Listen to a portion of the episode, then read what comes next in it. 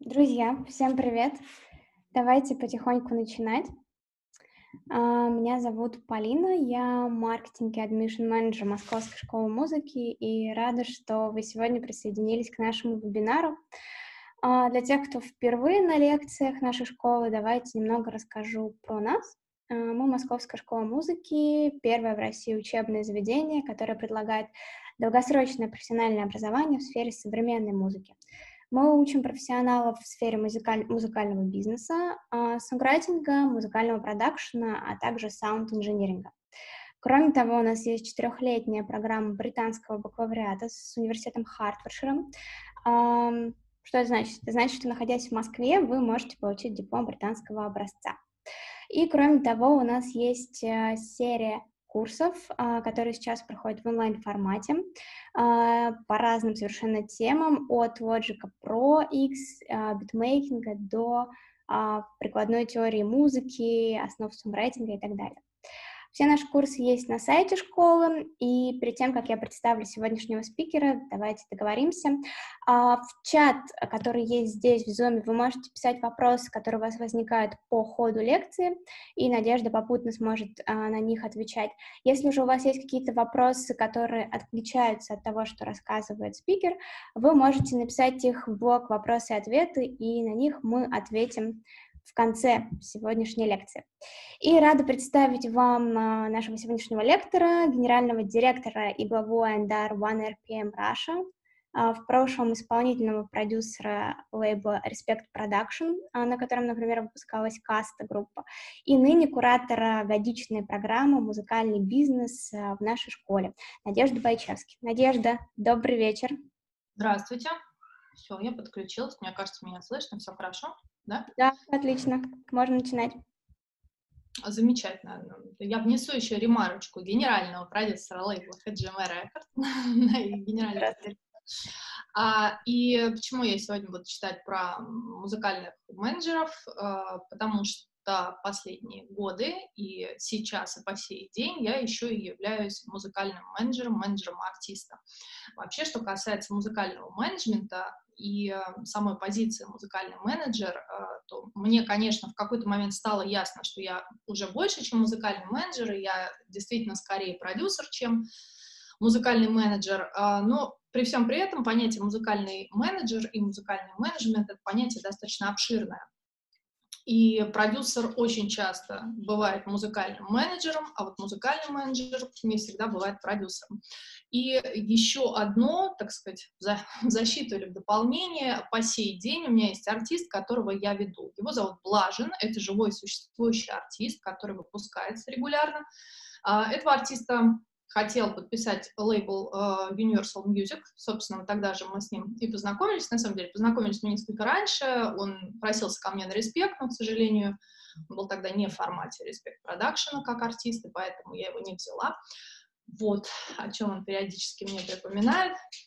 Потом он захотел, собственно, взять Universal, и с Universal уже шли переговоры, но у Коли не было менеджера никакого.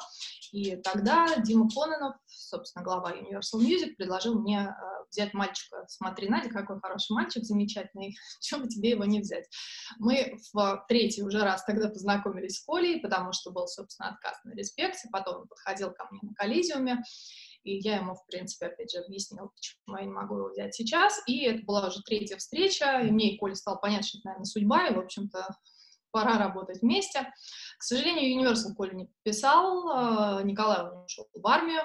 На момент наших переговоров с Universal у нас не было фактически ничего. У нас было 300 человек ВКонтакте, друзей, товарищей Коли. Был снят видос, ну, такой на статичную камеру где-то в холодной Москве, снега, дождь идет, и Коля там одиноко поет какую-то песню свою. А это видео посмотрели в ВКонтакте, посмотрел миллион человек, но, опять же, конверсия была очень маленькая, то есть миллион человек посмотрел, да, всего 300 человек как-то там присоединилось. И, в общем, он у меня ушел в армию на целый год, и целый год отсутствовал полностью, и когда вернулся из армии, я продолжила его менеджерить. И, собственно, и сейчас во всех официальных на всех социальных страницах, я являюсь его менеджером. Коль меня иногда называют продюсером, но я не считаю себя его продюсером, потому что я, например, не вмешиваюсь в творческую часть совершенно, то есть артист творит то, что хочет, то, что считает нужным, я в данном случае только исполняю корректирующие функции, то есть наши изменения в релизный план, объясняю ему, что лучше делать, в каком порядке и так далее, и так далее. То есть в данном случае я не являюсь продюсером. Продюсер музыкального артиста — это все-таки человек, который принимает активное участие в создании контента, музыкального ли, текстового ли, неважно.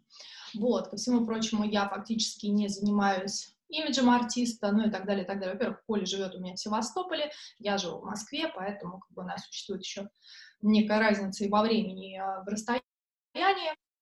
Но тем не менее, а, я живой, работающий все еще менеджер артиста, и нужно мне это, в частности, для того, чтобы не отрываться от рынка, ну и тренироваться на котиках, что называется. За год работы мы вырастили наш ВК уже официально там, на 7 с чем-то тысяч, не смотрела статистику этой недели, на прошлой была, была семерка, получили несколько раз огней Прометея, устроили штук 5, наверное, живых концертов, не так давно начали. Собственно, наверное, из каких-то больших историй это все. Ну, какие-то песни у нас ротируются на радиостанциях, не очень больших, к сожалению, пока что не федеральных. Мы сняли один клип, сейчас у нас выйдет еще два. В общем, мы в процессе, мы в работе. Поэтому, когда я говорю о музыкальном менеджменте, я говорю не с позиции человека, который когда-то работал музыкальным менеджером и который имеет о менеджерах представление исключительно ввиду того, что с ними ежедневно общается. Я являюсь, несмотря на генеральное директорство и там, главенство НДР отдела, э, живым, действующим музыкальным менеджером артиста. Я постоянно нахожусь в процессе, я постоянно нахожусь в рынке, и я, следовательно, прекрасно понимаю, с какими вопросами, с какими проблемами сталкивается каждый музыкальный менеджер. Вообще, если мы ретроспективно, скажем так, посмотрим на российский музыкальный рынок и начнем собирать, кто такой музыкальный менеджер, у нас выйдет достаточно широкая картинка. Но при всем при этом а, многим людям до сих пор кажется, что музыкальный менеджер — это профессия, которой можно очень легко овладеть, не обладая дополнительными знаниями. В принципе, отчасти, наверное, я соглашусь с этими людьми. То есть это не самая сложная профессия, это действительно не ну, не, не знаю, там какая-нибудь, ну, не бином Ньютона, в общем. А, то есть можно в ней обойтись без каких-то профильных знаний. Вы все-таки не адронный коллайдер строите, да, а карьеру артиста это все-таки несколько проще, и вам действительно не, нет необходимости обладать какими-то очень глубокими знаниями в тех или иных сферах. Но тем не менее, чем больше становится ваш артист, и чем больше, что важно, становятся ваши амбиции, тем сложнее вам становится работать, если у вас нет образования. Что я имею в виду под образованием? Итак, мы возьмем маленького артиста. Да, вот, опять же, на примере моего могу рассматривать, могу рассматривать на примере множества-множества артистов, с которыми сталкиваюсь ежедневно, которых я ежедневно подписываю и так далее. А многие артисты приходят в этот бизнес и думают, ну, нифига мне менеджер. Да, или думают, я очень хочу менеджера, мне он, наверное, нужен прямо срочно, прямо сейчас, где его взять, я не знаю, какими особенностями должен обладать этот человек, я тоже не понимаю. При всем при этом параллельно, да, немножечко в другой вселенной, а, в различных группах, обычно в Фейсбуке профессиональных, я вижу огромное количество музыкальных менеджеров, ну или людей, которые таковыми себя считают, которые ищут артистов, да, и пытаются трудоустроиться, собственно, на эту позицию. И между музыкантом и между вот этими музыкальными менеджерами обычно существует разрыв. Потому что артисту кажется, что э, музыкальный менеджер — это, ну, такой обслуживающий персонал. То есть вот я артист, я сижу такой весь красивый, значит, творю, и иногда спускаюсь на бренную землю и, ну, как-то там что-то вот раздаю какие-то указания, и, значит, дальше ухожу в свою башню на слоновой кости, где продолжаю заниматься своими делами. А музыкальный менеджер — это чувак, который должен меня продавать.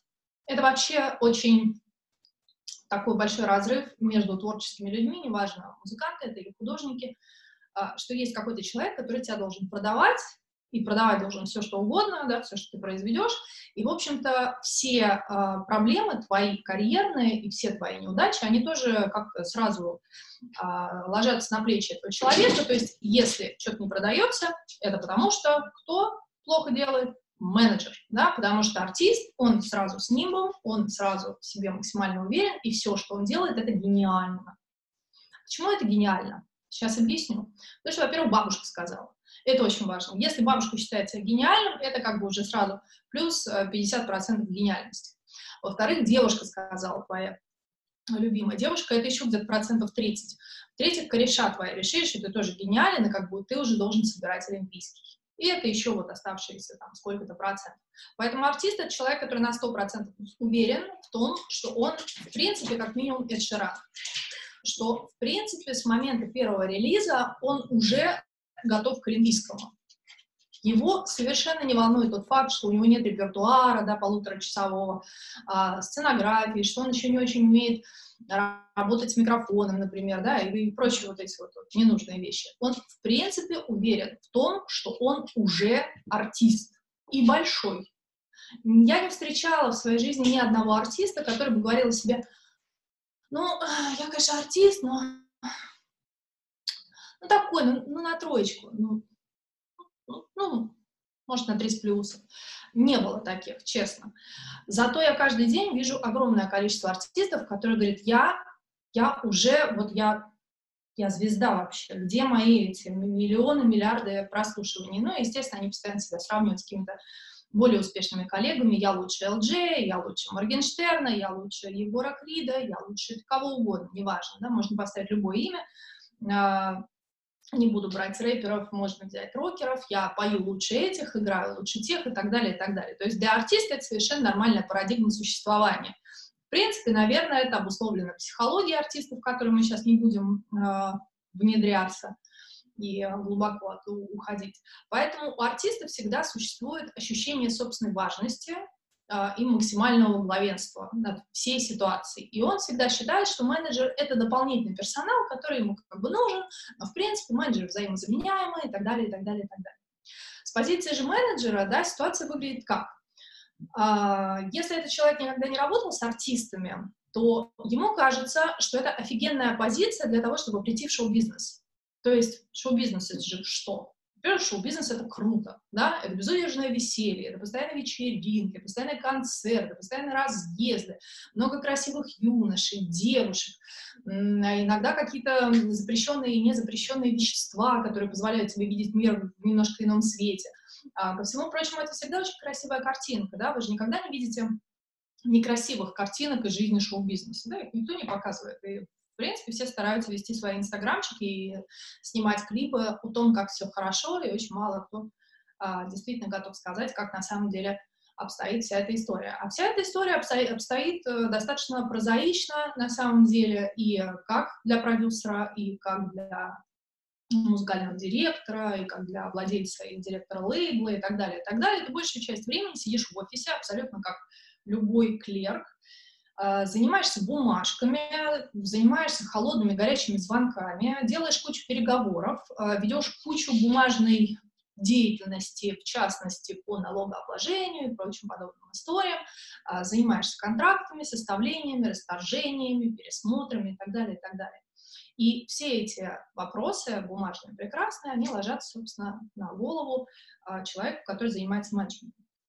Так вот, в какой-то момент, когда вот эти две параллельные вселенные вдруг пересекаются, да, значит, они не совсем параллельные, но тем не менее, почти параллельные, изогнутые вселенные пересекаются, оказывается, что и с той, и с другой стороны существуют некоторые завышенные ожидания, да, некоторые ожидания, которым не суждено а, сбыться, в принципе. Потому что очень часто артист берет менеджера э, вот такого чувака, очень восторженного, который типа, ну вот сейчас вот мы заживем с тобой, да, сейчас я приду в шоу-бизнес, там будет безудержное веселье.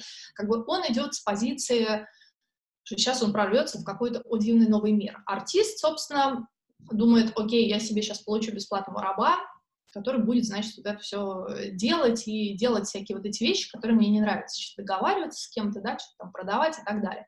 И тому и другому кажется, что это несложно. Как правило, и тот, и другой верят в непогрешимость и гениальность артиста, собственно, поэтому они замечательно работают в связке. Очень часто музыкальными менеджерами становятся друзья артиста. Это самая большая боль вообще, могу сказать. Друзья, родственники и э, худший вариант — это бойфренд и girlfriend. Есть, конечно, в шоу-бизнесе и в российском в том числе примеры замечательного сотрудничества, когда, например, у L1 менеджером является брат, у Фейса тоже менеджер брат, ну, Валерий Иосиф Пригожин, а, понятное дело, ну, опять же, группа Виагра Меладзе, но все-таки это исключение. То есть если мы посмотрим на рынок в целом, если мы посмотрим на него объективно, мы увидим миллионы артистов, и из этого миллиона только у 0,01% родственные слэш очень близкие дружественные связи становятся частью вот этой вот связки менеджер-артист. То есть чаще всего все-таки менеджеры у этих людей а, совершенно независимые люди со стороны. Так вот, пришел к нам восторженный человек, у него есть артист, он начинает с ним работать, и фактически сразу у него начинают возникать какие-то проблемы. Ну ладно, допустим, с соцсетями он разобрался. То есть первое, что он обычно делает, это типа, окей, мы тебе сейчас типа сделаем соцсети. Отлично. Следующий шаг, который, как правило, принимают эти замечательные люди, это «а сейчас тебе нужно снять клип».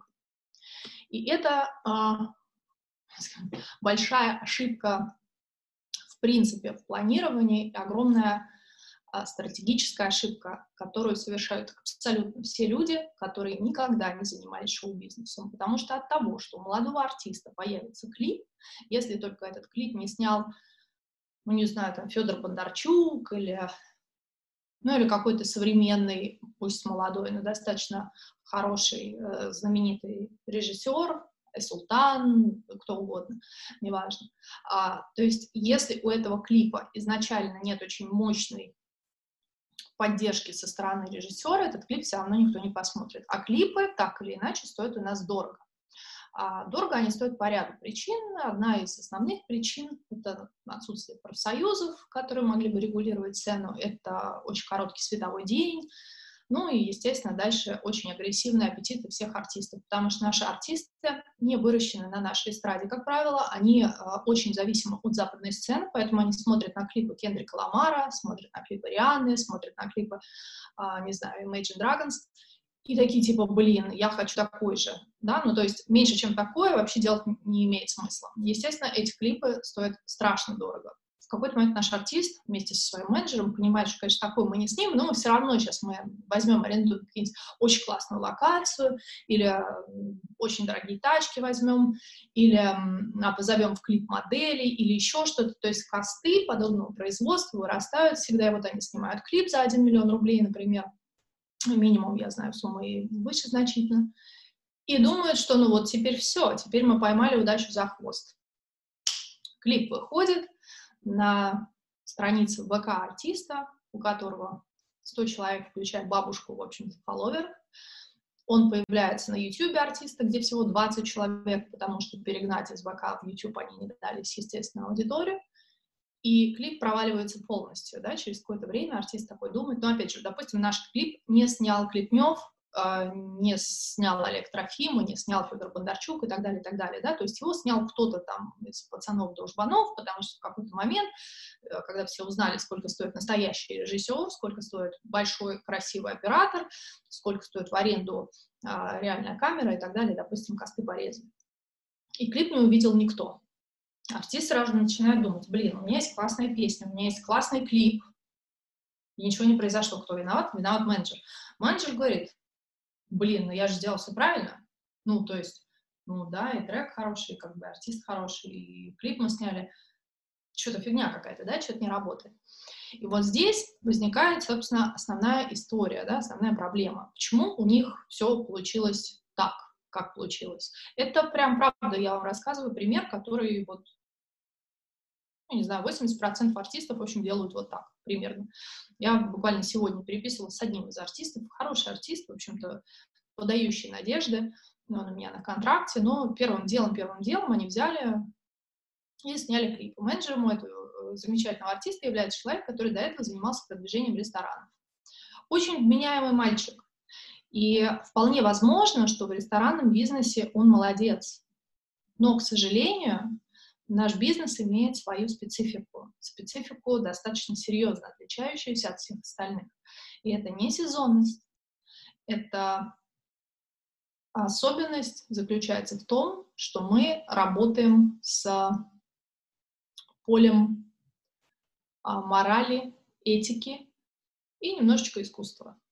Ну, потому что все-таки я с вами говорю сейчас скорее о мейнстриме, да, то есть если мы с вами говорили о классической музыке или о неоклассике, конечно, я бы использовала термин искусство в большей мере, да, потому что это какой-то признанный вид искусства. Но если мы говорим с вами о современной музыке, если мы говорим с вами о мейнстриме, то э, это, безусловно, искусство, да, потому что музыка, в принципе, таковым является. Но что касается как бы, культурной ценности, останется ли это искусство в веках, будут ли его передавать из поколения в поколение, выпустят ли, не знаю, книги с нотами, и а, будут ли в консерваториях через сто лет играть хиты ЛД, я не уверена.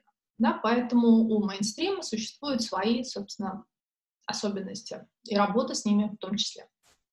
Так вот, артисты не понимают, что пошло не так, потому что артисты изначально гениальны. А менеджеры не понимают, что пошло не так, потому что у менеджеров нет образования и нет понимания того, каким образом работает рынок. А рынок есть, и он работает. Работает весьма специфически, но по своим определенным законам, которые едины, к сожалению, для всех.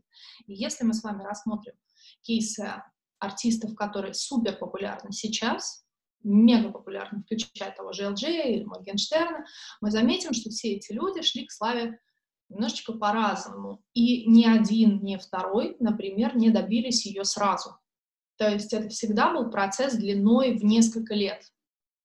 Один начал с YouTube, второй начал с музыки, но при всем при этом он выпускал какое-то количество альбомов, все они были неуспешными, и только когда он переформатировался, и когда у него появился меняемый менеджмент, и очень хороший партнер, я сейчас о лейбле Xeon, с которым в какой-то момент LJ подписал контракт, а, только тогда что-то начало происходить в жизни. Почему? Потому что он сделал какой-то офигительно потрясающий материал? Да, части да.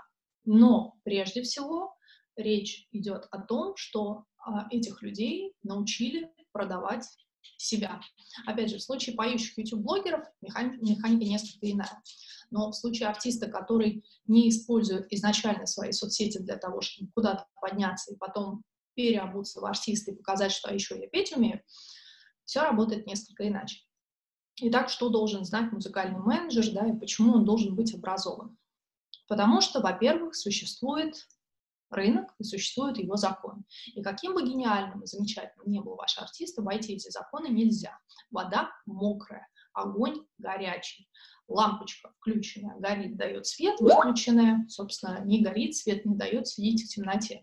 Тут абсолютно такая же история.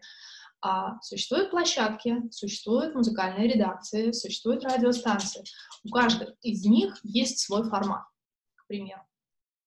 И вы не можете попасть на радио максимум, допустим, если вы не соответствуете формату радио максимум это невозможно. Вас остановят злобные серверы, которые, собственно, которыми являются музыкальные редакторы. А, вы не можете попасть в подборки, плейлисты а, редакционные того же ВКонтакта, если вы не на связи с музыкальной редакцией ВКонтакте и если вы не предоставили для этой музыкальной редакции достаточное количество информации. Вы не можете выстраивать свою карьеру пошагово, или ваш артист не может выстраивать свою карьеру пошагово, если вы не знаете, какой разбег этих шагов существует. И ко всему прочему, важная штука, о которой я забыла сказать, а, которую, тем, тем не менее, держу в голове, это то, что на самом деле артисты очень часто немножко ошибаются относительно своего а, места в музыкальном мире и относительно места музыкальных менеджеров в мире. Потому что срок жизни артиста средний, то есть, в принципе, в шоу-бизнесе есть понятие а, длительности срока жизни проекта. Так вот, срок жизни средний проекта в шоу-бизнесе 3-5 лет. То есть лейблы крупные, и мейджеры, и, в принципе, просто большие лейблы считают, исходя из этой цифры.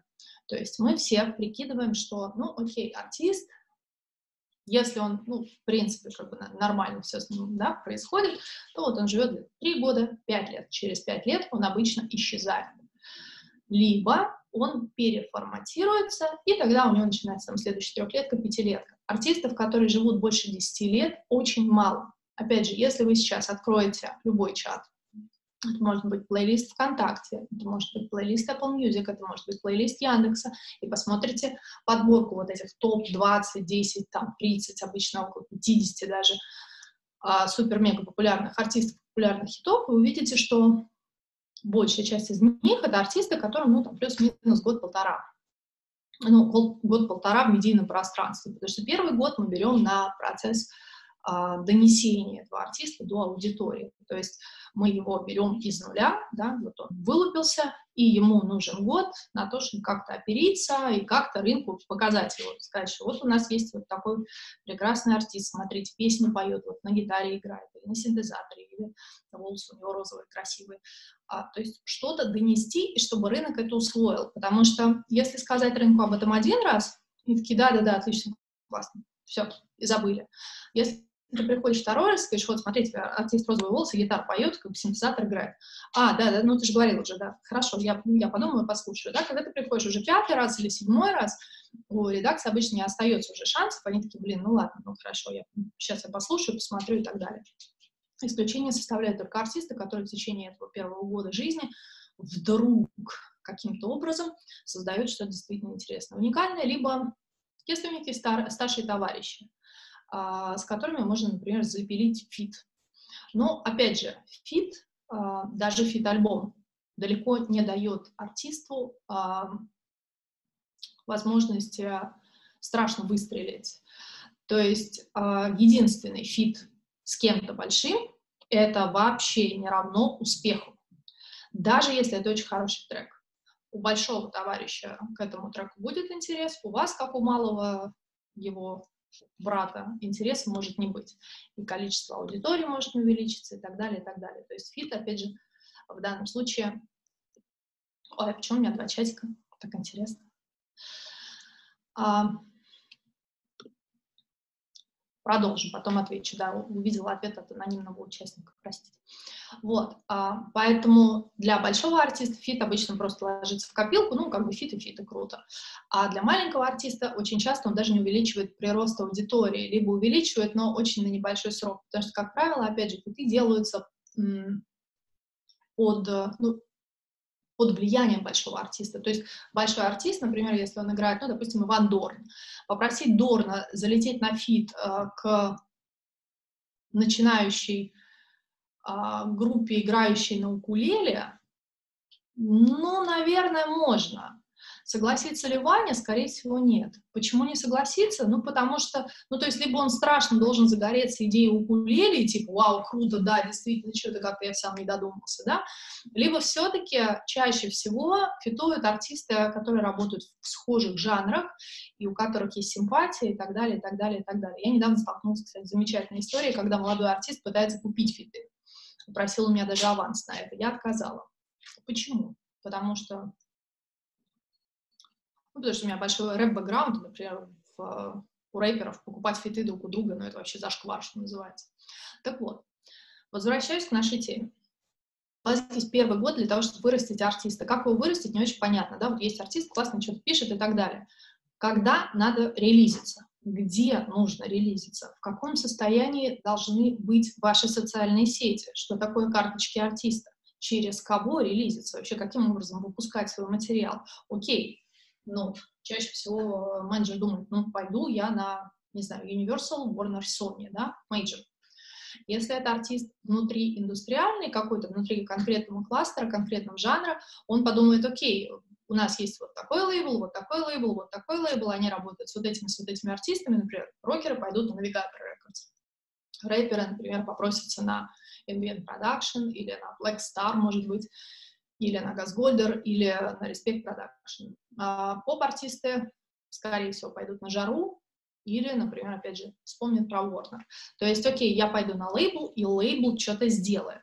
Но артисты, опять же, очень часто забывают, что Далеко не все лейблы подписывают с артистами контракты на 360, и даже контракт на 360, а, сейчас расшифровываю, может быть, неочевидная история. Контракт на 360 — это полный контракт, когда лейбл берет на себя все обязательства в продвижении, работе артиста, когда, когда лейбл берет на себя, в частности, обязательства по производству контента, записывает его на студии и так далее, и так далее, и так далее. Вот, то есть песня LG «Хочу тебя на 360» — это значит я хочу тебя, так сказать, на полный э, контракт, чтобы ты была полностью моя на 100%, переводя на русский язык. Вот у нас называется не 100%, да, контракт 360. Вот. А, даже контракт на 360 далеко не всегда гарантирует вам, что у вас все будет хорошо потому что отсутствие менеджмента для лейбла тоже является большой проблемой. Но лейблы, как правило, имеют своих менеджеров, которые ведут нескольких артистов, и как следствие помогают этим артистам выстраивать, собственно, стратегию. Опять же, существуют э, пресс-релизы, существуют СМИ, существуют, ну сейчас, окей, ладно, СМИ осталось а, две с половиной коллеги, может быть, три с половиной коллеги, в общем, не очень много. Тем не менее, существуют те или иные онлайн-ресурсы. В конце концов, существует телеграм-канал. Существует огромное количество передач на YouTube. Я не знаю, как их правильно назвать, наверное, слово передача, наверное, устарело, возможно, скоро появится какой-то иной термин, который будет это обозначать, но тем не менее. Итак, существуют какие-то блогеры, к которым можно пойти. Существует, в общем, огромное количество вариантов, где ты можешь презентовать своего артиста. Ко всему прочему, существует несколько музыкальных платформ, самых разных которые позволяют работать с музыкой в том числе. Есть социальные сети, да, в данном случае. Есть Инстаграм, можно выбрать для продвижения его. Казалось бы, логичная история и очень понятная история с рекламной монетизацией, да. Существует Facebook. У Facebook очень хорошие а, внутренние возможности для построения рекламных кампаний, для таргетированной рекламы и так далее, и так далее. Там замечательный, прекрасный поисковый алгоритм. Существует Яндекс существует ВК, наш любимый, да, у ВК существует Бум, существуют Одноклассники. Понятно, что большая часть людей не рассматривает Одноклассники как действительно серьезную платформу, но тем не менее есть артисты, для которых эта площадка является одной из самых лучших, потому что их аудитория сидит там. Слово аудитория страшное, да, а, потому что многим артистам кажется, что они для всех. Вот, поверьте мне, нет ничего более ужасного, чем артист, который думает, что он для всех, потому что не бывает а, артистов, которые для всех. Ну, то есть нельзя быть настолько широкоформатным. Во-первых, потому что а, помимо меломанов, которые составляют не такой уж большой процент людей на планете, а, большая часть людей предпочитает те или иные жанры. И это абсолютно нормально. То есть а, даже если каждый из вас посмотрит свою медиатеку, если каждый из вас откроет стриминговый сервис, которым вы пользуетесь, вы увидите, что, наверное, в процентном соотношении тот или иной жанр превалирует над остальными. Он может превалировать не сильно, как, например, в моем случае. Но, опять же, я в этом смысле не очень, э, так сказать, подходящая аудитория, потому что я человек испорченный. Мы как-то сидели с, э, с компанией Sony, был генеральный директор, собственно, компании Sony, коммерческий директор компании Sony, я и их тогдашний арендар-директор. Мы сидели и размышляли, как бы, что у нас в плейлистах, и оказалось, что мы все вообще абсолютно не фокус-группа, просто музыкальная, то есть если необходимо составить а, портрет слушателя, где ты ищешь новую музыку, или какую музыку ты слушаешь, или каким образом ты ее там, для себя помечаешь. Мы вот, вот совершенно под эту историю не подходили, потому что мы все отвратительно уже э, профдеформированы, просто абсолютно, и э, нас нельзя использовать как фокус-группу вообще никаким образом. Вот. А тем не менее, нормальный человек, да, у него существует определенное предпочтение. Существуют предпочтения музыкальные, жанровые, существуют э, предпочтения по платформам, которые он использует э, в зависимости от возраста, в зависимости от страны, в которой он проживает, и даже в зависимости от того мобильного устройства, тадан, которое он использует в регулярной жизни. Потому что на некоторых мобильных устройствах, например, если мы возьмем iPhone, да, естественно, Apple Music встроен, а на Samsung уже не встроен. Тебе надо его куда-то там что-то скачать, что-то тра-та-та, еще тут память, то есть, возможно, тебе будет неудобно. А Бум, например, удобно и так далее, и так далее. И такие особенности тоже необходимо учитывать, потому что это очень важная часть продвижения. Ко всему прочему, очень важно понимать, каким образом презентовать своего артиста, в каком жанре он находится, да, исходя из этого построить ему очень правильный имидж. Что такое имидж артиста? Имидж артиста — это не только то, как он выглядит, это, безусловно, очень важная его часть, но это и то, как он говорит, что он говорит, где он это говорит, а, это то, как он ведет себя на сцене. Вообще сценография очень важная часть. Молодые артисты обычно страдают от нее очень страшно, особенно нынешнее поколение артистов, лишенное музыкального образования. Я в этом смысле не вижу ничего страшного. А, я не считаю, что музыкальное образование на первом этапе построения творческой карьеры страшно важно. Я верю и вижу, что есть огромное количество молодых ребят, которые, ну вот, не повезло да, так вот родиться в семье, которая бы пестовала музыкальное развитие, музыкальное образование. Не все мы учились играть на скрипочке или фортепиано. Это совершенно не страшно, это совершенно не отметает талант человека. Человек может быть талантливым без этого. Но, тем не менее, в какой-то момент, скорее всего, этому талантливому, одаренному человеку для того, чтобы перейти на тот самый next level, нужно будет это музыкальное образование получить. Да и сейчас вернусь к вашим вопросам, я вижу, что они пошли. А, так, я буду читать, я не знаю, видите. А, скажите, пожалуйста, да, так, почему большая часть артистов и менеджеров не понимает, что происходит в индустрии? Потому что они не находятся в индустрии.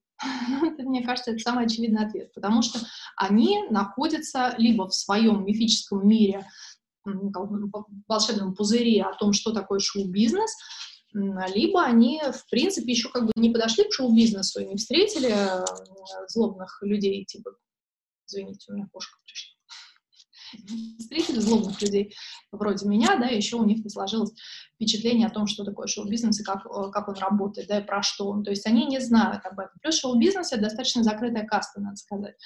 То есть попасть сюда вот просто так э, с улицы, там, разместив свое где-то резюме, ну, в целом скорее невозможно, чем, чем возможно. Мы не очень, э, не очень большие, в смысле российский шоу-бизнес, и у нас очень редко открываются действительно интересные вакансии, и если уж они открываются, то, как правило, туда ждут каких-то людей, у которых есть тот или иной опыт. И здесь а, возникает резонный вопрос, а где, собственно, этот опыт взять. Поэтому у нас очень часто люди как бы просто внутри индустрии, знаете, переходят из одной позиции в другую позицию, куда-то возвращаются, там, уходят обратно и так далее. А новой крови очень мало. Собственно, это одна из причин, почему я в какой-то момент начала преподавать. Потому что мне кажется, что новая кровь необходима. Вот. И у меня ушло все. Где мы? Вот. Скажите, пожалуйста, какие советы вы могли бы дать практикующим менеджерам, которые начали не вчера? А, очень широкий вопрос. Пожалуйста, сусьте, потому что советов может быть очень много. Так, по каким критериям вы отбираете артистов для OneRPM? А, по многим а, у меня существует бизнес-план, а, собственно, ежегодный, я его создаю каждый год. Вот на прошлой неделе делала бизнес-план на следующий год, потому что мы открылись официально в России в апреле прошлого года. Собственно, у меня был бизнес-план на прошлый год. А осенью я внесла в него корректировки, и вот сейчас, несколько дней назад, сделала бизнес-план на этот год. И э, если кратко, максимально, то в бизнес-плане на этот год у меня кластерная кластерные предпочтения, то есть я буду формировать кластеры артистов, это значит, что я буду выбирать артистов внутри определенных жанров, то есть я не подписываю всех, с одной стороны, с другой стороны, я подписываю и рок-артистов, и рэп-артистов, и так далее, и так далее, и так далее. Мой топ молодых артистов прямо сейчас... Это сложный вопрос, я уже, наверное, ответила. Я деформирована, мне очень сложно э, сказать, эм, кто вот прям, прям, прям хорош. А, потому что ну, у меня, правда, свое представление о том, что такое хорошо, что такое плохо. Каков был мой вклад в успех ребята лейбла, только не скрою, я про Хаджиме. Э, мой вклад был достаточно скромным. Я не приложила никаких усилий к их успеху, потому что я Азамат и Сослан очень талантливые ребята, и, опять же, да, я не вмешиваюсь в творческий процесс. Все, что они делали, делали потрясающе гениально, и, собственно, по этой причине я очень хотела с ними работать и ушла к ним с Respect Production, где меня, в общем-то, ждала а, и респект, могу это подтвердить, головокружительная карьера и дальнейшее сотрудничество, но мне очень понравились ребята, поэтому я хотела им как-то помочь. А, я была генеральным директором Хаджиме, то есть э, все, что касалось создания компании, а, финансовых потоков, создания первичных документов и прочей юридической и менеджерской деятельности относительно компании HGM был сделан мной. Собственно, вот, наверное, весь мой вклад. Совершенно нескромно. Все, что касается творчества, все, все, все, все за ними. Так, Могу ли я быть менеджером исполнителем на начальном этапе?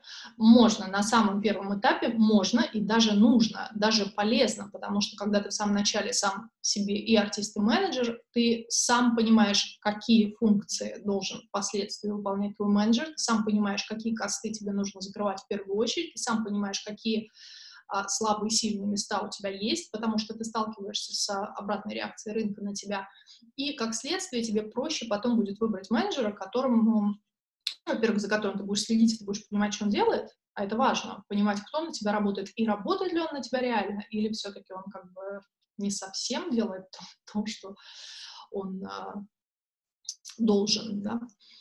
Поэтому это хорошая история. Так, ребята, не чистите, пожалуйста.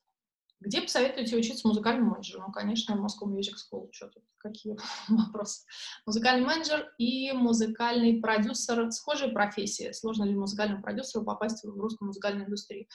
Давайте определимся с понятиями. Музыкальный продюсер, прежде всего, это человек, который делает музыку, да, sound production в понимании мировом. В российском понимании музыкальный продюсер — это Карабас Барабасов, у которого есть куча марионеточек, которых он, собственно, там куда-то в своем театре выставляет. И это две большие разницы.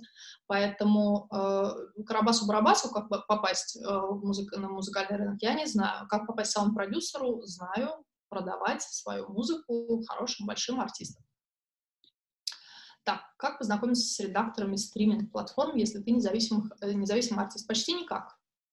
Почти никак, потому что это обычно не самые афишируемые люди, по понятным причинам. Потому что если все будут знать, что Вася у нас главный редактор ВК, то Васю очень быстро все разорвут на части, да, потому что все молодые и немолодые артисты будут говорить, Василий, мой новый трек просто огонь, Василий, поставь свой плейлист. И, естественно, Василий очень быстро кончится.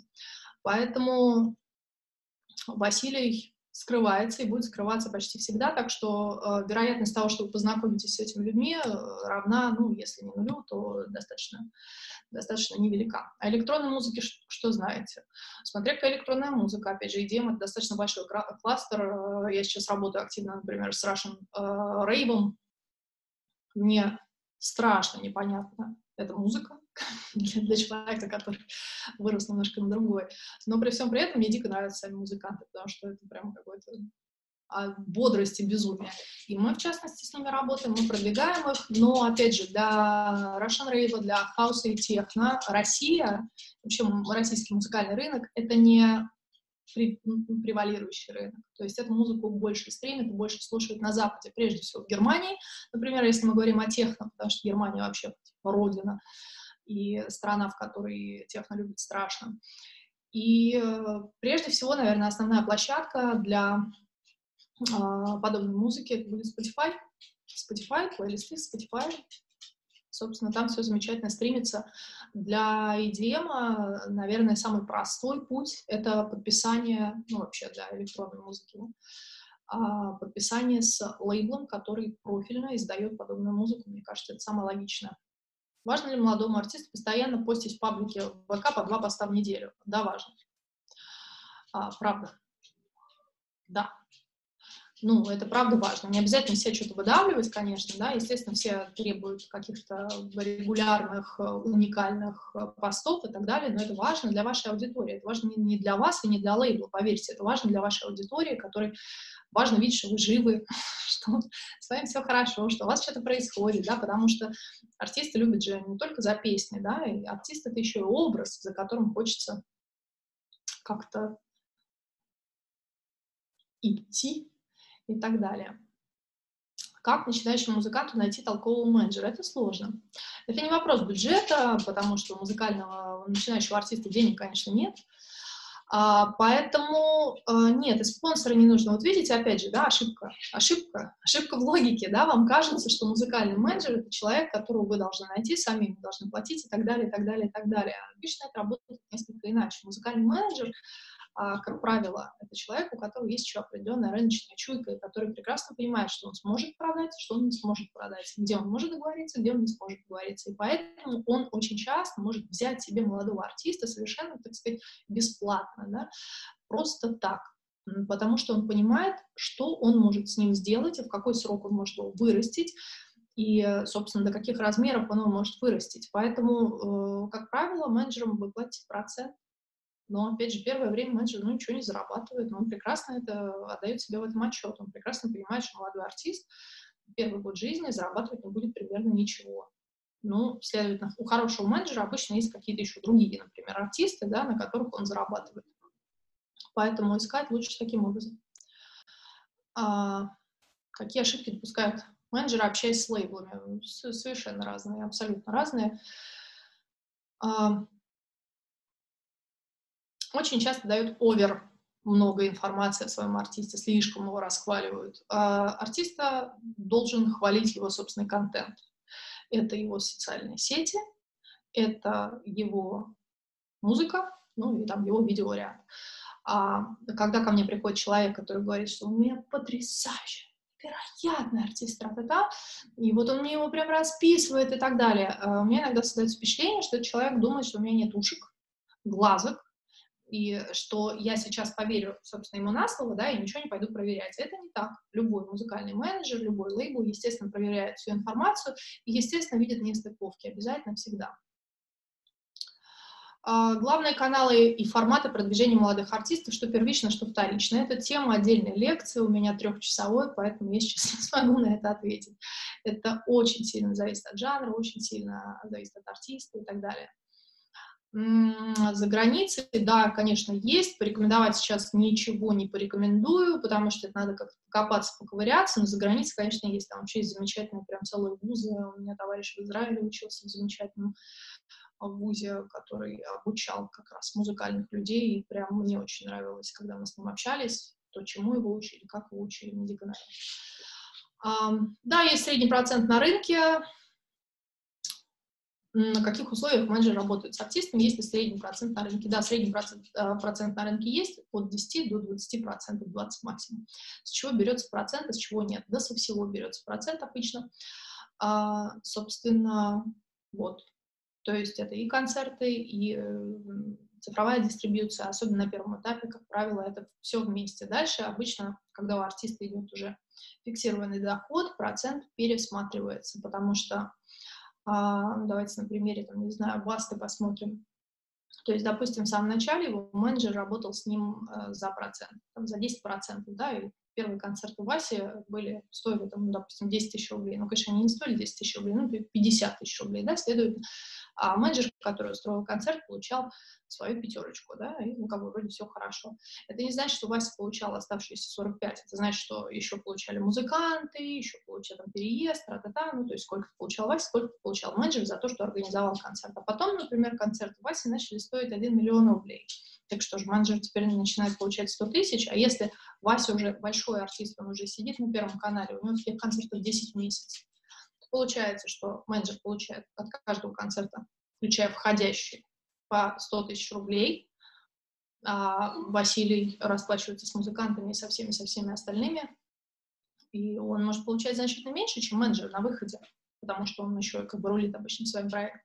Поэтому процент потом обычно переходит на фиксированную какую-то ставку, которую вы платите менеджеру за каждый концерт, который он сделал. За входящая одна сумма, за исходящая другая, за корпоратив третья.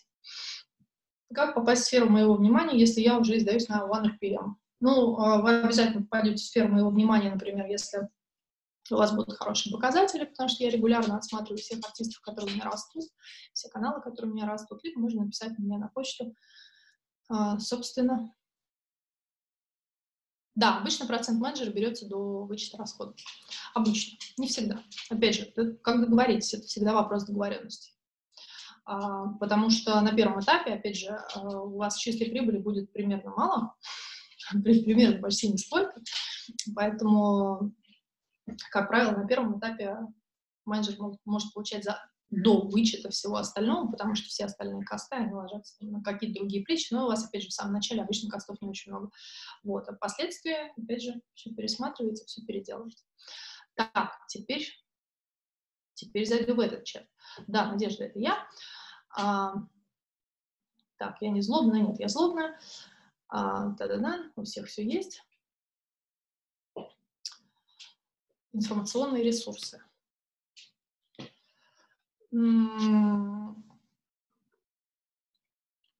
Что такое информационный ресурс? Ну, потому что какого-то единого информационного ресурса, который бы освещал всю тему музыкального менеджера, музыкальной индустрии, его нет. Нет у нас великого портала, где бы все это происходило и так далее. Существует огромное количество разрозненных телеграм-каналов, существует некоторое количество а, книги есть, но у меня есть целый список книг. А, сейчас их все не назову на самом деле, потому что там достаточно большой список всего на свете. Вот э, книг Ричарда Брэнсона до прям книг Кушнера, много, самых разных. У меня большой, большой список, э, который я обычно даю своим студентам. Это фильмы, это книги, которые я считаю, что нужно посмотреть и прочитать для того, чтобы лучше понимать профессию. Потому что, опять же, мне не нравится искренне, а, искренне не нравится, когда люди приходят с восторженными, неоправданными ожиданиями, а моя собака начинает грустить, когда я часто разговариваю с компьютером, мне начинает казаться, что я сошла с ума, извините. Вот. А слушаю ли я музыку ради удовольствия? Конечно. Нет, а работа не, не отбивает желания никогда. Э, ну, собственно, иначе зачем же мне работать, если желания нет, если его нет. Я не, я, не, я не из тех, кто привык тянуть лямку, я очень легко меняю сферу деятельности, что-то, что мне не нравится. Так, пожалуйста, не мешай мне, пожалуйста, пожалуйста. Потом сейчас поиграть Простите, он, в отличие от э, детей и взрослых, не очень понимает, что я делаю сейчас. Вот. Так, все-таки книжку и фильм. Я советую Ричарда Брэнсона, все книги э, Брэнсона, я его страшно люблю, это, собственно, создатель Virgin, это чувак, который открыл мир, мир Sex Pistols, и, э, ну, это, это я просто личный фанат э, Брэнсона с детства, надо сказать, то есть это не, человек, которого я открыл в зрелом возрасте, я его открыл для себя, мне кажется, лет в 10, э, в каком-то интервью совершенно случайно, и абсолютно влюбилась, просто мне показалось, что этот чувак прям вот лучше. Поэтому, безусловно, любую книгу Брэнсона для понимания вообще работы любого бизнеса, мозга бизнесмена и так далее. А, фильмов. С фильмами сложнее, потому что ну, наверное, последний я посоветую «Байки из турне». Это сериальчик. Э, он э, правдивый, фактически документальный, можно сказать, отчасти. Поэтому, наверное, я посоветую его, потому что он, он реально прошел бизнес, и как бы про все вещи, которые вокруг него могут происходить. На самом деле, какого-то единого фильма, который я бы могла вот как-то назвать и сказать, что это Библия музыкального бизнеса, его нет, во-первых, потому что очень многие э, фильмы художественные, и там огромное количество художественных допущений, которые на самом, ну, опять же, для красоты и для вот этого всего. А документальные фильмы очень часто снимают, э, ну, немножко суховато, что ли, и так далее. Работа в разных жанрах, участие в фитах, которые кардинально отличаются от собственного стиля. Скорее минус для артиста. Это, это зависит от артиста, это зависит от уровня артиста. Если это уже большой состоявшийся артист, то а, для него это не будет иметь принципиального значения, это будет выглядеть как, о, чувак ищет свой звук. А если это артист, который только-только начал, то это минус, потому что э, он не сможет долгое время набрать свою аудиторию. Потому что вот он сделал хип-хоп э, трек, к нему пришли хип-хоперы, а следующий трек он выпускает в стиле нью-метал. И хип-хоперы такие, блин, ну нет, отписались, да, зато пришли нью-металлисты. А потом он такой раз и с хором балалайшников. И эти такие, блин, что-то что-то, наверное, это как не совсем туда ушли, пришли народники и так далее. То есть будет постоянная ротация аудитории, это очень плохо.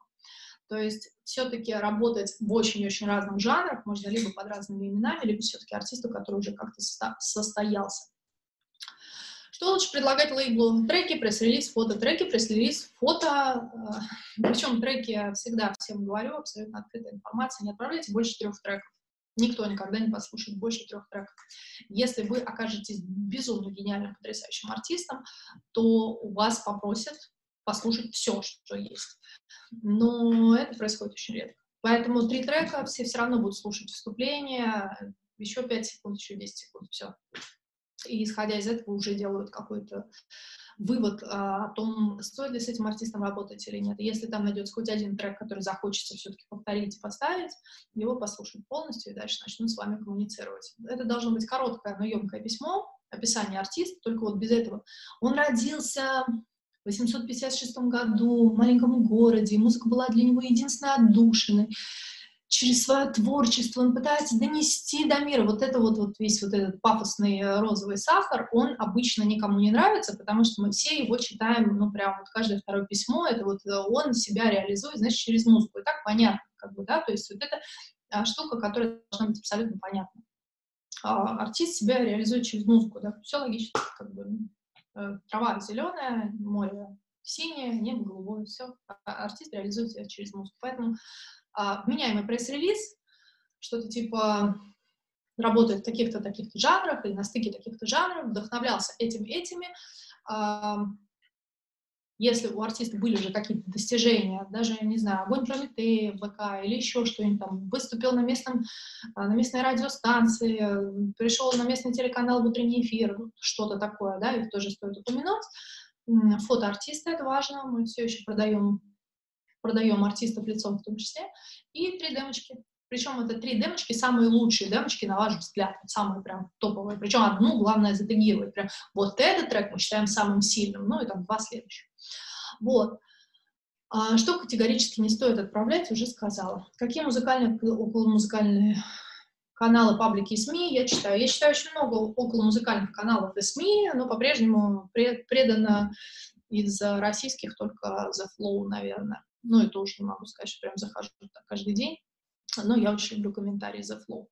Вот. А, в принципе, я считаю, что в России нет музыкальных, около музыкальных, действительно профессиональных пабликов или СМИ, которые освещают, что у нас происходит и так далее, и так далее, и так далее. То есть музыкальная индустрия в этом смысле остается все-таки очень закрытой, поэтому у меня есть несколько подписок на западные каналы, где тебе рассказывают, у кого были какие сделки, какой менеджер куда перешел, что произошло и так далее, и так далее. Вот, а так, в принципе, нет. Мой топ лучших музыкальных менеджеров России и СНГ. Мне нравится э, замечательный человек, великолепный. Руслан Мунибаев, это бессменный, бессмертный э, менеджер группы Каста. Он один из самых профессиональных людей вообще, которых я знаю. У группы ДДТ совершенно потрясающий менеджер Арсен, э, тоже прям мамонт, мастодонт, вообще великий человек. Много хороших менеджеров. У, обычно у больших уже таких артистов есть хорошие менеджеры, которые, которые прям, прям работают, которые прошли огонь и воду. Как у русских менеджеров на Западе обстоят дела? Никак. Так же, как у русских артистов. За редчайшим исключением, э, но в целом никак. Сколько времени уходит на менеджерство одной группы? Да, эта работа может совмещаться, если это молодая группа, то менеджерить ее надо не так много. Ну, то есть надо создавать пром-материалы, надо общаться, с, делать холодные звонки, договариваться, искать контакты, э, и, собственно, и все. Это занимает реально два часа в день максимум. Это если вы прям прям вот очень-очень ударно работаете. Треки лучше вложением, причем вложением таким, чтобы ты кликнула, оно заиграло. Потому что меня, например, бесит, когда мне присылают вот zip-файл, это все, это значит, что я просто не открою. Потому что, ну, если человек даже не подумал на той стороне о том, что мне сейчас надо zip-файл, там, разархивировать, вот это все, то есть вот лишнее, лишнее количество телодвижений, то я не буду да, слушать, открывать и так далее. Поэтому должна быть ссылка, которую я могу тыкнуть и прям сразу открыть. Максимум ссылка на SoundCloud. Максимальный менеджер должен уметь максимальный, максимальный, да, все-таки музыкальный менеджер должен уметь составлять бизнес-план, считать косты своего артиста, а, создавать, э, создавать медиаплан, а, создавать структуру проекта и быть немножко продюсером линейным, то есть быть человеком, который может отруливать процессы организации тех или иных а, вещей, съемок клипа, съемок фотосессии, съемок не знаю, интервью своего артиста, работы на студии и так далее, и так далее. Ко всему прочему, это должен быть э, такой очень милый цербер. а, милый, потому что этот человек должен уметь общаться со всем музыкальным рынком, делать исходящие и так далее, и так далее. То есть приходить, общаться, убеждать в том, что вот ваш артист замечательный. А цергер, а, он должен быть, потому что он должен отсекать огромное количество совершенно ненужных ну, это, опять же, как только ваш артист начинает расти, к нему начинает проявляться интерес а, с, с очень разных сторон, и музыкальный менеджер должен быть щитом между, собственно, внешним миром, а, иногда рынком и артистом. Как менеджеру понять? Ну, до начала работы обычно ты понимаешь, есть шансы выстрелить или нет, потому что это еще одна часть работы музыкального менеджера. Оценка артиста называется она. Не, на флоу не каменчик, не каменчик. Лень было за, за во-первых, залогиниваться, во-вторых, э, в сравнении с местными гениальными комментаторами я, конечно, лошара просто. Я не в состоянии так остро и замечательно что-то придумывать, поэтому нет. Так, западные ресурсы, слушайте, я могу, конечно, посмотреть, что у меня. У меня какая-то подписка, прям какая-то большая подписка, какой-то Music Business Worldwide, по-моему, называется она. Собственно, вот, да, у меня. А, работал с менеджером на лейбле и напрямую с артистом. В чем разница? Ну, на лейбле у тебя несколько артистов, лейбл — это всегда пул возможностей, потому что лейбл — это помимо артистов, это еще какое-то количество людей. Во-первых, бухгалтерия там своя, да, во-вторых, контракты там вообще для всех. В-третьих, там есть обычно концертное отдел или какой-то концертный человек. В-четвертых, у лейбла, естественно, есть а, немножечко другие промо-инструменты, чем при а, работе с самостоятельно. Поэтому на лейбле работать, конечно, для менеджера более выгодно и интересно. Во-первых, у тебя постоянно немножечко разные задачи, во-вторых, у тебя, если твой артист по какой-то причине, ну, не знаю, находится в отпуске, а, в творческом загуле, а, женился, уехал в медовый месяц на год и так далее, и так далее, ты сидишь без работы, если ты сам один единственный менеджер одного единственного артиста. А на лейбле у тебя все равно есть какие-то артисты, с которыми надо что-то делать. Поэтому если один ушел в творческий запой, э, то у тебя вот тебе, пожалуйста, работай с вот этим. Почему Мияги разговаривают только на им понятно? Не, знаю, ну, вот, вот так, осетинский, английский. Им понятно, всем остальным понятно. Все хорошо. А, так. А, повторить фильмы. А, повторить фильмы. Что я сказала? Байки из турне, вот байки из турне. Но на самом деле, вот, ну нет, мне очень понравился, там, не знаю, например, последний, один из последних, который я смотрела, Аполло, про Аполло театр, такое потрясающее место, культовое, американское, это совершенно потрясающий документальный фильм про шоу-бизнес, ну, да, в целом, но он больше, чем про шоу-бизнес, он про культурную составляющую, про а, культурно-идентификационную составляющую, он про, вообще про много про что. Поэтому я не могу выделить одного фильма, который бы рассказывал про какой-то прям вот шоу-бизнес, да, и прям показывал прям вот правду. Сколько зарабатывают топ-менеджеры российских лейблов? Ну, по-разному, по-разному. Средняя зарплата, наверное, топ-менеджера российского лейбла начинается где-то от 120 тысяч и заканчивается где-то на, ну, это вот сырая зарплата, да, без премий, там всяких процентов и так далее, и заканчивается на сумме я думаю, что в районе 250. Все остальное это надбавки, проценты, могут быть годовые премии, там еще что-то, еще что-то. Но на самом деле это, это опять же, это только если мы говорим о прям очень крупных лейблах и так далее. В среднем все-таки это 100-120 тысяч. А, да, конечно, в нынешних условиях и кризисы, и не кризисы. Из кризиса мы будем все равно выходить. Э, ну, то есть мы либо все вымрем, а это вряд ли, учитывая нынешнюю медицину, либо мы все-таки выйдем из этого кризиса, да, победим этот вирус, да, мы все как и все остальные. И, естественно, музыкальный рынок тоже как-то восстанет в той или иной степени. Но что касается артистов, да, то есть у нас есть сфера музыкального рынка, которые очень сильно пострадали сейчас и э, о которых очень грустно говорить. Это, в частности, концертная индустрия, больше всего фестивали, наверное. Но если мы говорим об артистах, то, в принципе, артисты не так сильно пострадали, потому что у артистов есть стриминг, у артистов все еще остались телеконцерты и все остальное. Поэтому артистам нужны менеджеры, менеджерам нужны артисты. Я, кстати, еще не, запомнила, не закончила важную историю. Да? Средний срок жизни артиста 3-5 лет, а средний срок менеджера, жизни менеджера 15 лет. 15. То есть, на самом деле, как бы каким-то вменяемым менеджером менеджер становится где-то году, мне кажется, на седьмом, может быть, на десятом. Поэтому один хороший менеджер — это человек, который как бы переживает минимум трех артистов, да, вот таких пятилетних. Так что, поверьте мне, менеджеры хорошие, качественные, значительно более востребованы, чем артисты. Заходят ли они на Западе? Я не знаю, заходят ли они на Западе сейчас, потому что у меня уже нет доступа к цифрам, я не понимаю. Ну, тогда заходили, да, у нас была достаточно широкая аудитория, но все равно большая часть аудитории была э, российской. Что я люблю и не люблю в своей работе? Да я, в принципе, все люблю в своей работе, нет такого. Я не люблю глупых людей, но это как бы ко всем работам относится или, ну, или в принципе относится ко всему. Нет таких вещей, которые я могла сказать, что вот, вот если бы мою работу избавить вот, вот от этого, то было бы вообще классно. Мне нравится все. Я... Нет. Warner, Sony или Universal, ну, как это, знаете, это 5, 10 или 15 сантиметров. У меня шире значительно диапазон притязаний. Я не могу выбирать из большой тройки. Я, я бы выбрала Virgin. А как артист найти менеджера и наоборот? Э, во-первых, существует, опять же, институт музыкальных инициатив, например, имя, который публикует вакансии. Если вы молодой артист, то каким-то более окольными путями, да, то есть надо искать, существуют паблики, существуют группы, в том числе на Фейсбуке, существуют объявления в ваших, собственно, со- соцсетях и так далее. Поэтому можно за счет чего в основном на российском рынке генерируется оборот от одной творческой единицы, концерты, стриминговый программы или что-то еще, как распределяется в процентном соотношении. А это еще одна моя лекция, где-то часа на три, поэтому не отвечу.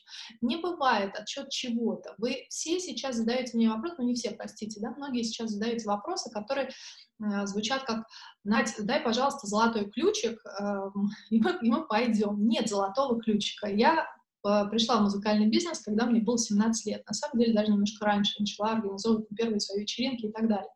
А с музыкой я связана как бы еще больше, да, просто в 17 я начала как-то что-то организовывать более-менее на регулярной основе, и даже за это что-то получать какие-то деньги. И э, за все эти годы я даже я для себя не нашла ни одного единого ключа, который вот открывает все двери. И в моей профессии, ну, у меня лично бывают взлеты, и падения, ошибки и так далее. А именно потому, что нет золотого ключика. Единственный золотой ключ — это постоянно работать, учиться. Рынок меняется. За эти годы очень сильно изменился рынок. Я даже могу сказать, что я видела три разных рынка, и вот сейчас как бы открывается четвертый, возможно, откроется. Поэтому рынок меняется, и нужно постоянно меняться, нужно постоянно учиться, нужно постоянно изучать новые материалы, нужно постоянно смотреть, что происходит, нужно постоянно быть э, в в этом flow, в потоке, простите, да, и э, обучать, смотреть и так далее. Поэтому э, от чего генерируется оборот, это очень широкий вопрос. По-разному, зависит от артиста. У рок-артистов это могут быть одни деньги, у поп-артистов другие, а у рэп-артистов третьи. Это абсолютно как бы разные истории. Есть ли шансы у металл-музыки в наших нынешних реалиях? Э, я искренне верю в металл всегда. Опять же, да, это очень широкий вопрос, потому что металл очень разный. Ну вот, да, у группы Металлика по-прежнему есть все шансы, э, а у некоторых групп русских, например, а, металлических, которые когда-то начинали за здравие, уже шансов нет, потому что, ну, потому что нет. Поэтому э, есть шансы, вот давайте так отвечу, шансы есть у любого направления, у любого артиста, в каком бы жанре он ни работал, если он, во-первых, делает то, что он делает круто, во-вторых, если там есть креативная составляющая, в-третьих, если он растет, и, наверное, в-четвертых, если ему самому страшно интересно то, что он делает. И очень важный фактор, он должен помнить, что он, что он обычно не первый на этом рынке, то есть, когда вы начинаете делать металл э, так, как будто группы металлика до вас не было, и начинаете изобретать велосипед, вы становитесь очень вторичными сразу. Прям вот, да, вы не успели родиться, вы сразу уже прям просто и вот это очень большая проблема. Огромное количество артистов воспринимают рынок так, как будто вот до меня ничего не было. Вот этих 100 лет музыкальной индустрии не было, 120, 120 музыкальной индустрии официально, как индустрия существует 120 лет, на секундочку, да, и многие артисты приходят и такие, типа, не было до меня ничего, поле было пустое, не было артистов, сейчас вот пришел я красивый и покажу вам. Вот это так не работает. Потому что есть, опять же, старые противные а, люди вроде меня, которые помнят, что 120 лет, а, но там нормально там все было. И были разные артисты, и всякое такое. Не обязательно ехать в столице. Вообще не обязательно. Сейчас, слава богу, вообще не обязательно. Раньше было обязательно, потому что в Москве была большая индустрия, в частности, были телеканалы, были постоянно тусовки там и так далее, и так далее. И надо было ехать, светиться, да, чтобы там тебя видели, что вот артист такой. Сейчас вообще не нужно, сейчас все делается прекрасно соцсетями. И большая часть артистов, с которыми я работаю и работала, не живут в Москве, и сейчас им совершенно не, не нужна, и прекрасно они продаются, и все у них хорошо.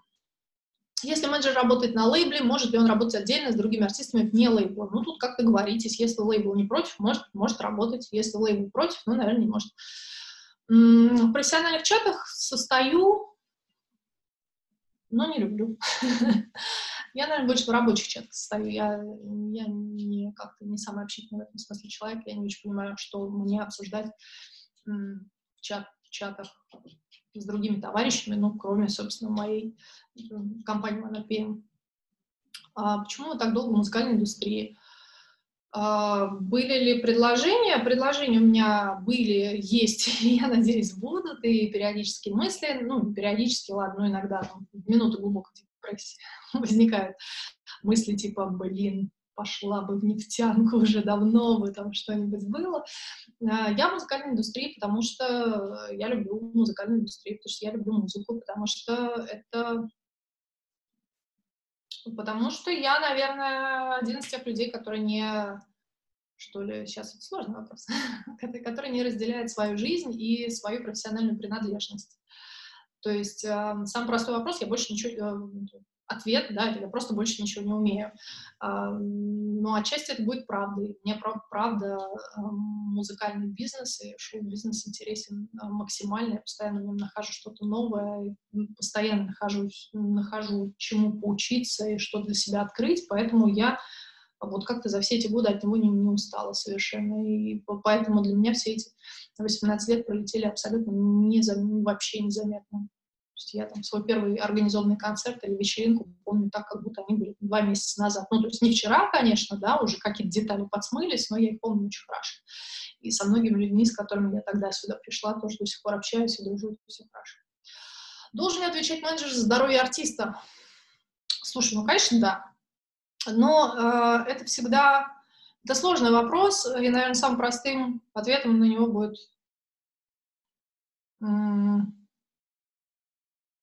Эми Уайнхаус.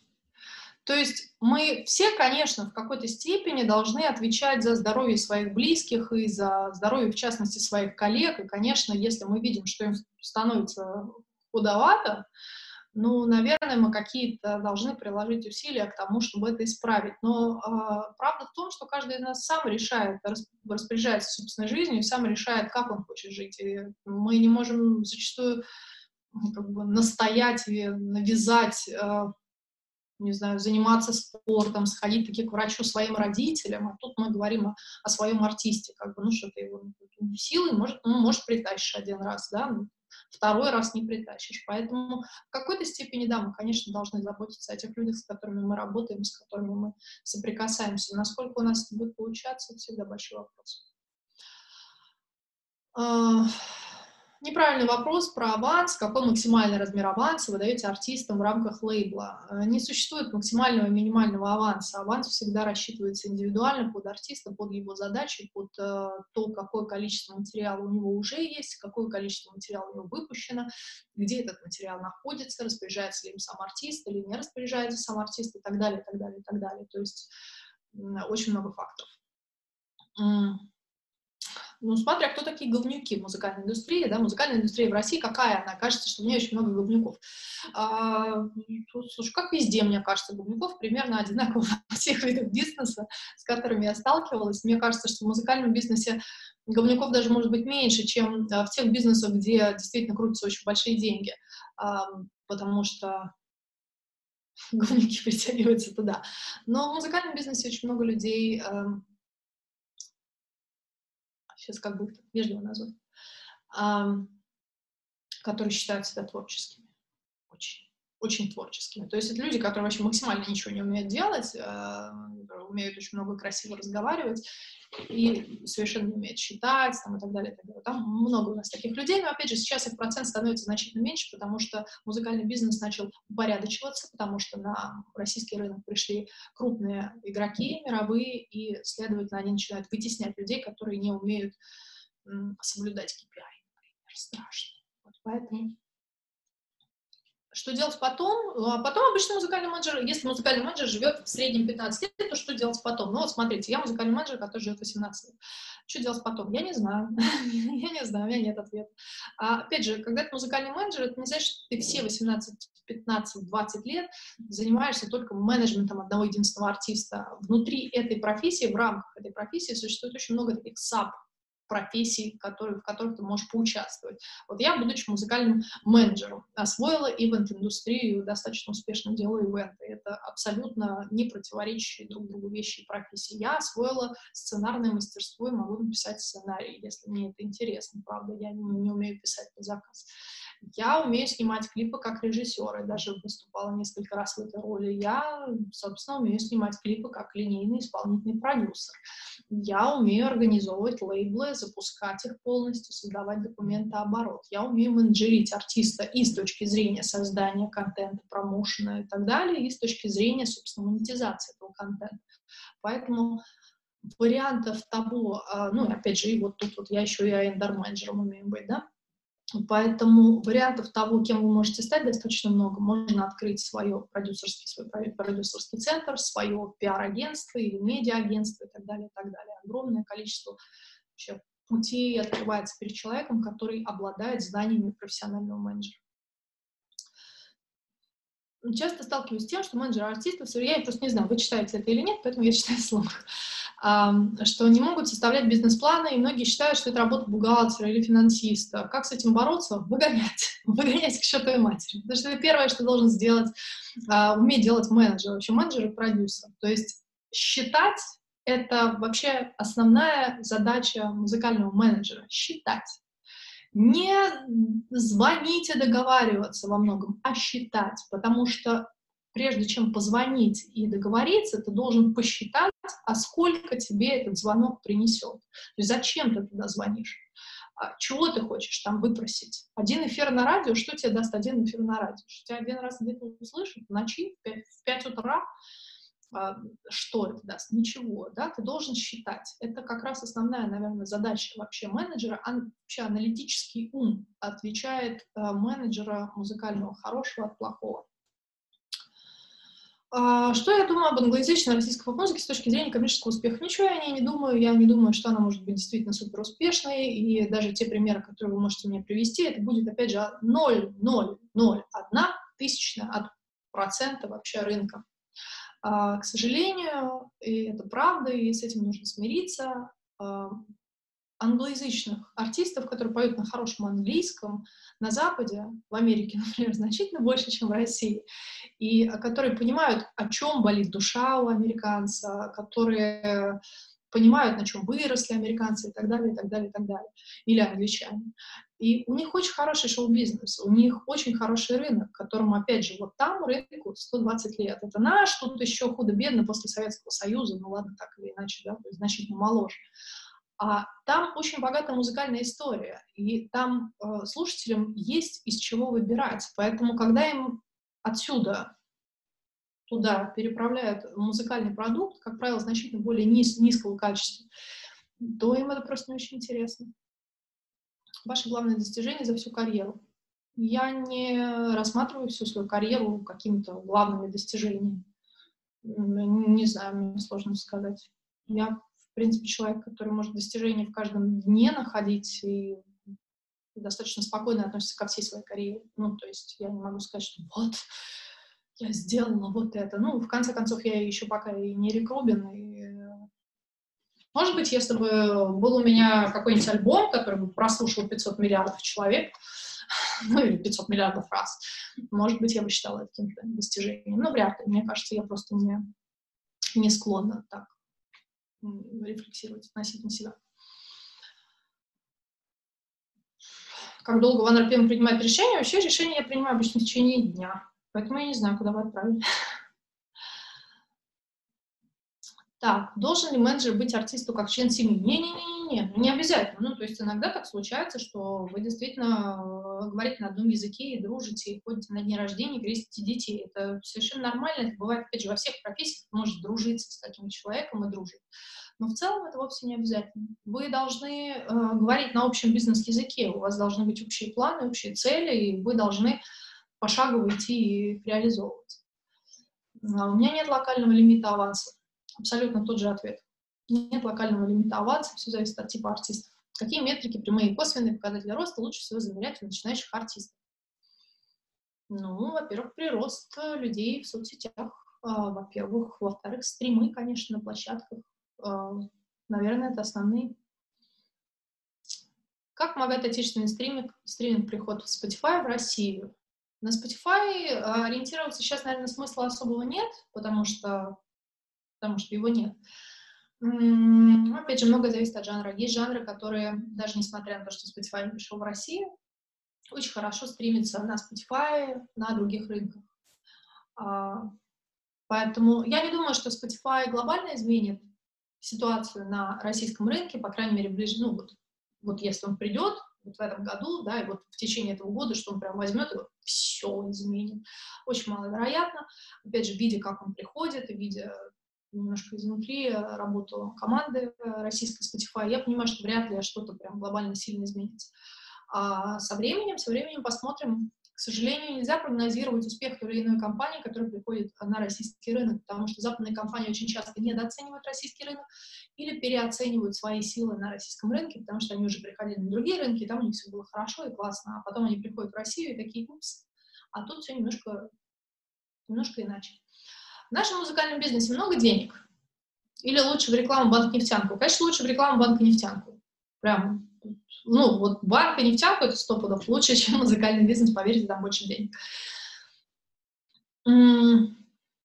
Он не закончит, не, музыкальный менеджер живет в среднем 15 лет. Дальше ему может надоесть, и он э, создает свое агентство какое-нибудь а, не знаю, создает свою конференцию, создает что-нибудь еще. То есть он обычно остается в музыкальном бизнесе, хотя есть менеджеры, которые уходят и занимаются каким-то другим делом. Но в целом музыкальный менеджер, опять же, в среднем он живет 15 лет, это не значит, что он потом умирает. Вот артист через 15 лет уже состарился и не может петь песни а, про то, что, про что он пел в 20 лет, да, ну, то есть, представляете, артист начал петь в 20. Вы, наверное, может быть, знаете, пример, там, группы есть Иванушки Интернешнл, да, вот это, ну, достаточно забавно, я их видел буквально на каком-то, я не помню, какой-то, ну, такое пафосное мероприятие, полукорпоративного порядка, я их видела, мне кажется, год четыре назад на нем, и они все еще пели песню про Тополиный пух «Жара и июнь». Ну, дяди 40 там с чем-то лет, и они такие вот, но это выглядит немножечко неорганично. Ну, не смешно, не грустно, просто неорганично. А, по, именно поэтому артист и не живет столько. То есть очень сложно себе представить 45-летнего Моргенштерна, да, который делает то же самое, что сейчас. Ну, как-то это будет немножко тупенько, наверное, выглядеть все-таки. Поэтому артист должен перерождаться, и очень часто он перерождается в совершенно иные формы, чем был в самом начале. Вот. Или GONE.Fludd в 45 лет. Ну, come on. Ну что, правда? Ну, нет. Да, поэтому как бы с артистом сложнее. А менеджер что с тобой станет? Как бы ты только крепнешь, ты еще лучше, быстрее составляешь документы, делаешь сметы, можешь обслуживать большее количество артистов. А, сотрудничаю ли я с музыкальным продюсером, привлекаю ли к созданию музыки для своих артистов? Если необходимо, да, конечно. Конечно, я со всеми сотрудничаю, привлекаю с режиссерами, музыкальными продюсерами, со сценаристами, с бэк-вокалистами, сессионными музыкантами, абсолютно со всеми, конечно. Если это необходимый проект, почему нет? Это должно.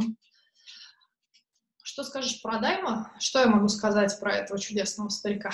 Я не могу говорить про своих, ну, не друзей, но близких товарищей, что-то, что-то. Дайм отлично разбирается в виске, я могу сказать. Вообще просто один из лучших экспертов рынка. И, естественно, в в рэпе. Не знаю, как в современном, про современный мы как-то с ними разговаривали никогда, а в олдскуле, конечно, конечно, прекрасно. Поэтому это все, что я могу сказать про Дайма.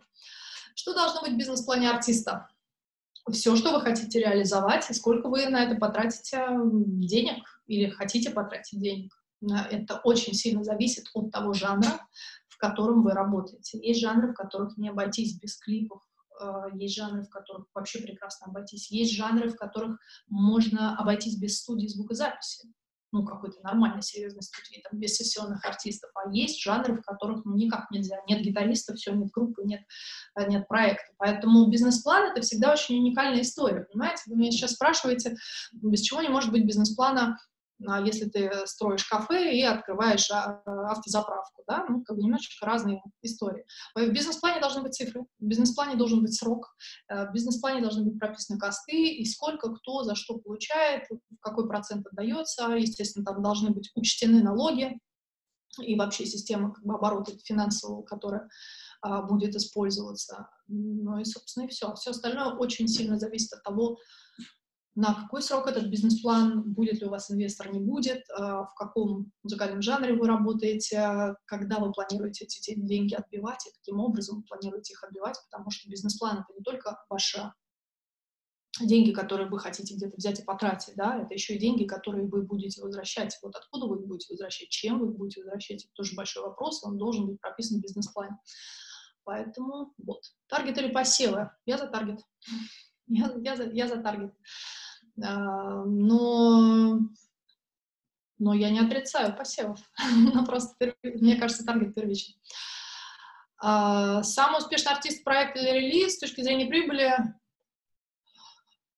ну, или Корж, наверное, или Мия Геншпиль. Мне кажется, даже Мия Геншпиль, они значительно больше ну, и, и быстрее в этом смысле были, конечно, Мия Геншпиль.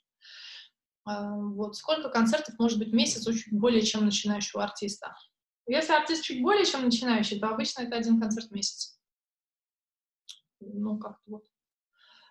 А, Моргенштерн — это аномалия или закономерность. Ну, вот вы видите много Моргенштернов на рынке, чтобы понять, что это закономерность. Конечно, нет. Конечно, ну, это не аномалия, это, ну, это достаточно интересный проект. Достаточно интересный проект, но повторить его ну, довольно сложно. Там сложилось очень много всего. Что есть OneRPM? OneRPM — крупнейшая независимая музыкальная компания в мире.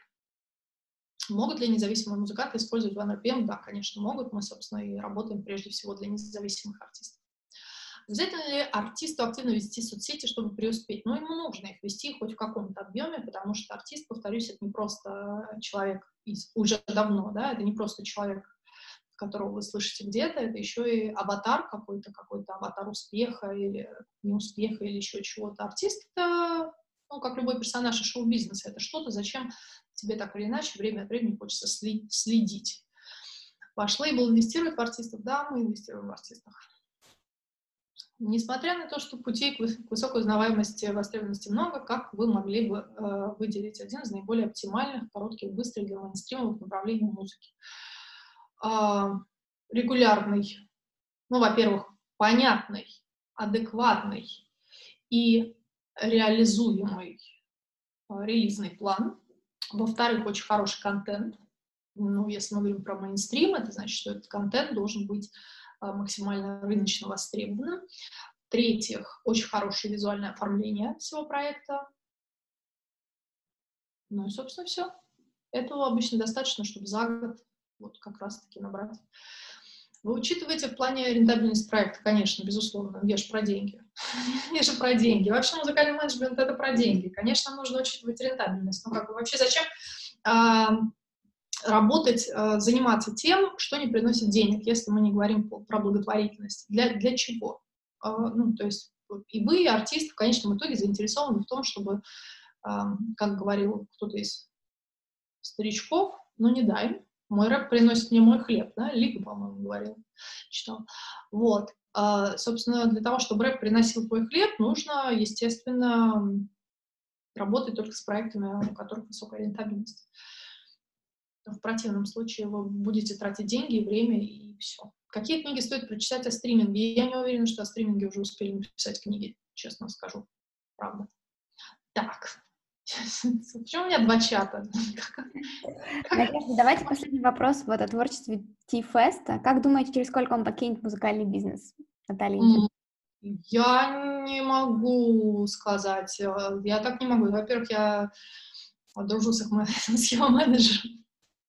Я, я, я не могу говорить свое личное мнение. Я на самом деле не считаю, что это плохой проект или что-то такое. Я, правда, давненько не слушала, что выпускает сейчас Тифест.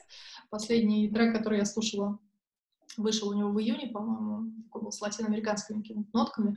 А так, к сожалению или к счастью, не знаю, Тифест, в общем, не входит в круг моих а, артистов, за которыми я прям реально слежу, поэтому я ничего не могу сказать. Не знаю, когда он покинет музыкальный бизнес. Но ему тоже будет тяжело в 45 читать э, то, что он читает сейчас. Ну, просто это сложно. И голос, опять же, изменяется с, с годами. Вот. Надежда, спасибо огромное. Вы с лихвой ответили на 79 вопросов. На секундочку. А, друзья, спасибо, что были с нами. А, завтра после обеда пришлем запись сегодняшнего мероприятия. Мало ли, что-то захотите освежить. А, хорошего всем вечера. Надежда, спасибо еще раз огромное. Спасибо вам большое. Было очень приятно. С вами было даже весело. Да? Замечательно. Спасибо. До свидания. Пока-пока.